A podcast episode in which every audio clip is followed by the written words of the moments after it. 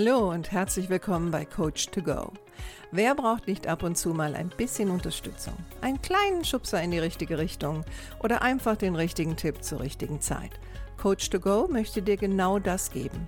Und ich bin Heike Beck-Kobau und seit über 25 Jahren berate und begleite ich Menschen als Coach, Autorin und Mediatorin.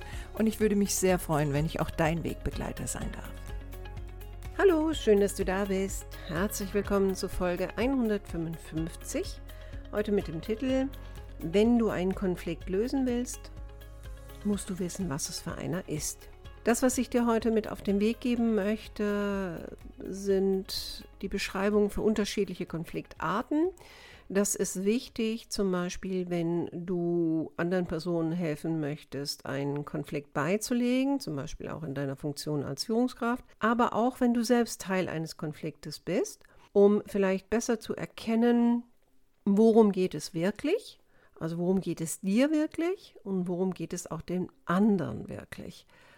Klar ist, die meisten Konflikte sind nicht nur einer von diesen, die ich jetzt gleich vorstellen werde. Manchmal sind es auch mehrere. Das macht es natürlich komplexer. Aber jetzt erstmal ein bisschen Theorie und Hintergrund zu unterschiedlichen Konfliktarten.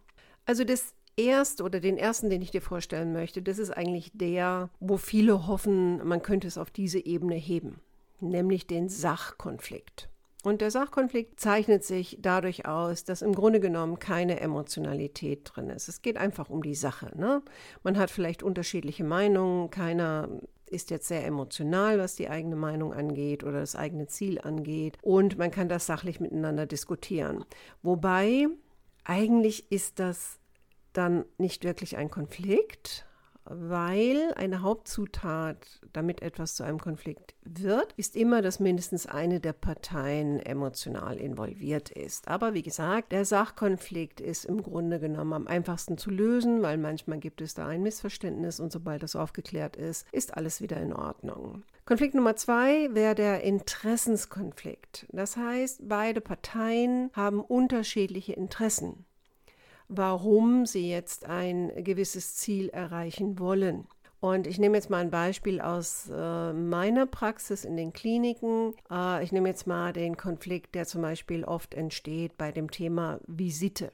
Und das ist ein Konflikt, der kann sehr oft entstehen zwischen Pflegekräften und Ärzten, weil das Interesse vieler Ärzte ist es, die Visite in ihren eigenen Zeitplan einzubauen, ähm, oftmals auch um Ps herum. Und da kommt das oftmals in den Konflikt mit Pflege, weil Pflege hätte gerne Visite immer um dieselbe Zeit, sodass die das natürlich wiederum in ihren Zeitplan einbauen können. Das Interesse der Ärzte ist in dem Fall mehr Flexibilität Flexibilität und das Interesse der Pflege ist mehr Berechenbarkeit und Kontinuität. Und schon haben wir einen Interessenskonflikt. Verteilungskonflikte, auch sehr beliebt in dem Metier, wo ich unterwegs bin. Ähm, in meinem Fall jetzt zum Beispiel, wenn Menschen sich ungerecht behandelt fühlen oder das Gefühl haben, sie werden übervorteilt oder sie bekommen nicht das, was ihnen zusteht. Ne? Also in meinem Kontext könnte das zum Beispiel sein,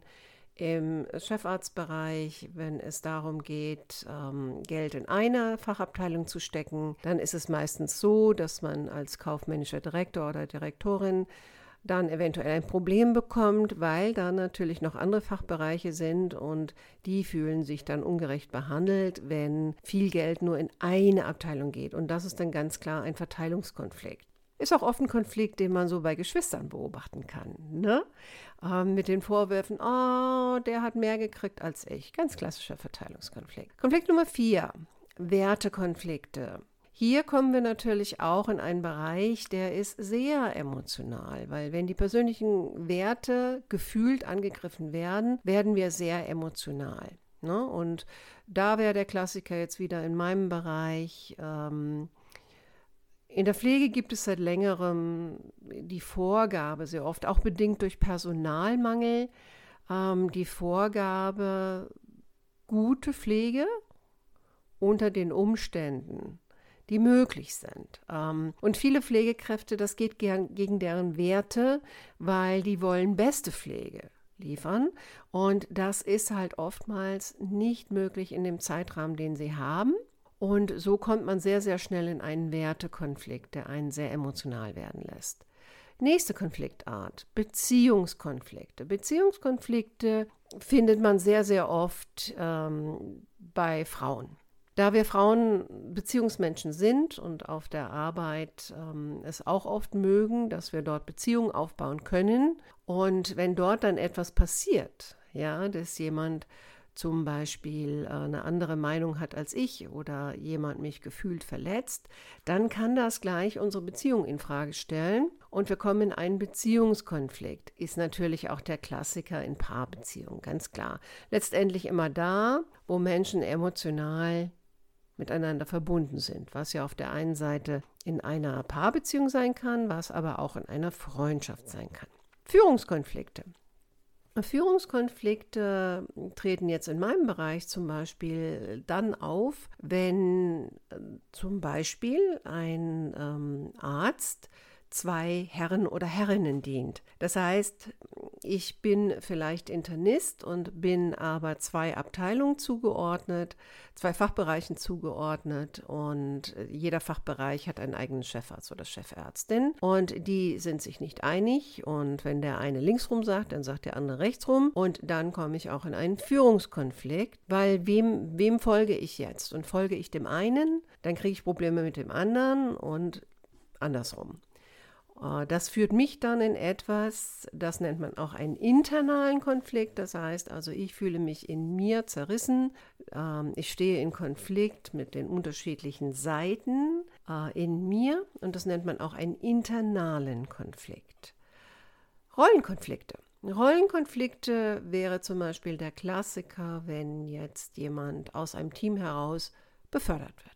Dann kommen die Leute sehr oft in Rollenkonflikte, wenn sie sich vorher nicht bewusst gemacht haben, dass nun ihre Rolle eine andere ist, dass sie kein normales Teammitglied mehr sind, sondern dass sie mehr Verantwortung haben, dass sie auch eher zur Rechenschaft gezogen werden, dass sie ähm, auch mit ehemaligen Teammitgliedern vielleicht das ein oder andere unangenehme Gespräch führen müssen aus ihrer Rolle heraus und viele kommen dann in einen Rollenkonflikt. Äh, wäre zum Beispiel auch sowas, ähm, wenn Mütter versuchen, die besten Freundinnen ihrer Töchter zu sein, dann kommen die über kurz oder lang in einen Rollenkonflikt, nämlich immer dann, wenn die Mutter gefragt ist, aber die Freundin quasi antwortet oder auch andersherum. Deswegen ist immer so die Empfehlung zu sagen, mm, wenn ich in eine neue Rolle gehe, das für mich auch klar zu kriegen, wo sind die Grenzen und das auch entsprechend zu kommunizieren.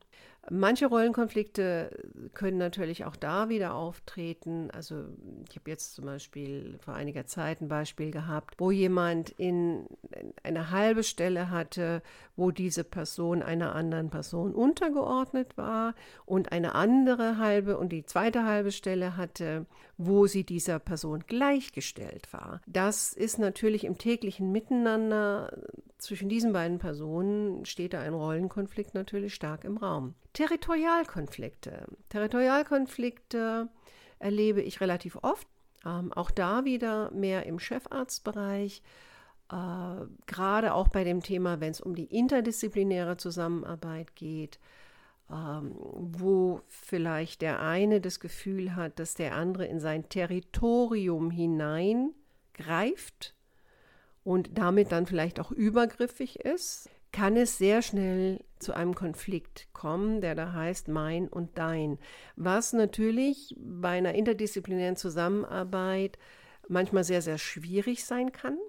Deswegen ist immer wichtig, dass man, wenn man einen Bereich umstellt, der jetzt stärker interdisziplinär zusammenarbeiten soll, dass man vorher sehr, sehr klar macht, wo fängt das Territorium des einen an, wo hört das Territorium des anderen auf, was wird als übergriffig gesehen, was nicht, ähm, wie geht man mit solchen Situationen um, wie will man die Konflikte, die zwangsläufig kommen werden. Also Konflikte lassen sich meistens nicht vermeiden. Ich weiß, die meisten Leute würden sie gern vermeiden, aber ganz ehrlich, in, in einem Arbeitsumfeld, privat sowieso, das wissen wir alle, die wir in einer Beziehung sind. Mein Gott, also eine Beziehung ohne Konflikte, die ist tot. Es kommt ja auch immer so auf das Maß an, ne? aber komischerweise auf der Arbeit wird dann oft erwartet, äh, gerade in sozialen Bereichen wird sehr oft erwartet, ah ja, alle kommen gut miteinander aus und Konflikte sind was Schlimmes. Nein, Konflikte sind was Normales. So, dann hätte ich noch anzubieten, den Zugehörigkeitskonflikt. Auch schwierig. Äh, ich hatte vorhin was gesagt von Rollenkonflikt, ne? wenn ich aus dem Team herauskomme und ich habe jetzt einen Rollenwechsel, dann habe ich auf der einen Seite den Rollenkonflikt, ich kann aber auch den Zugehörigkeitskonflikt haben, weil ich möchte vielleicht noch dem Team zugehörig sein, gleichberechtigt, aber allein durch eine Hierarchie, jetzt besonders in dem Umfeld, wo ich arbeite, was ja sehr stark hierarchisch gegliedert ist, immer noch.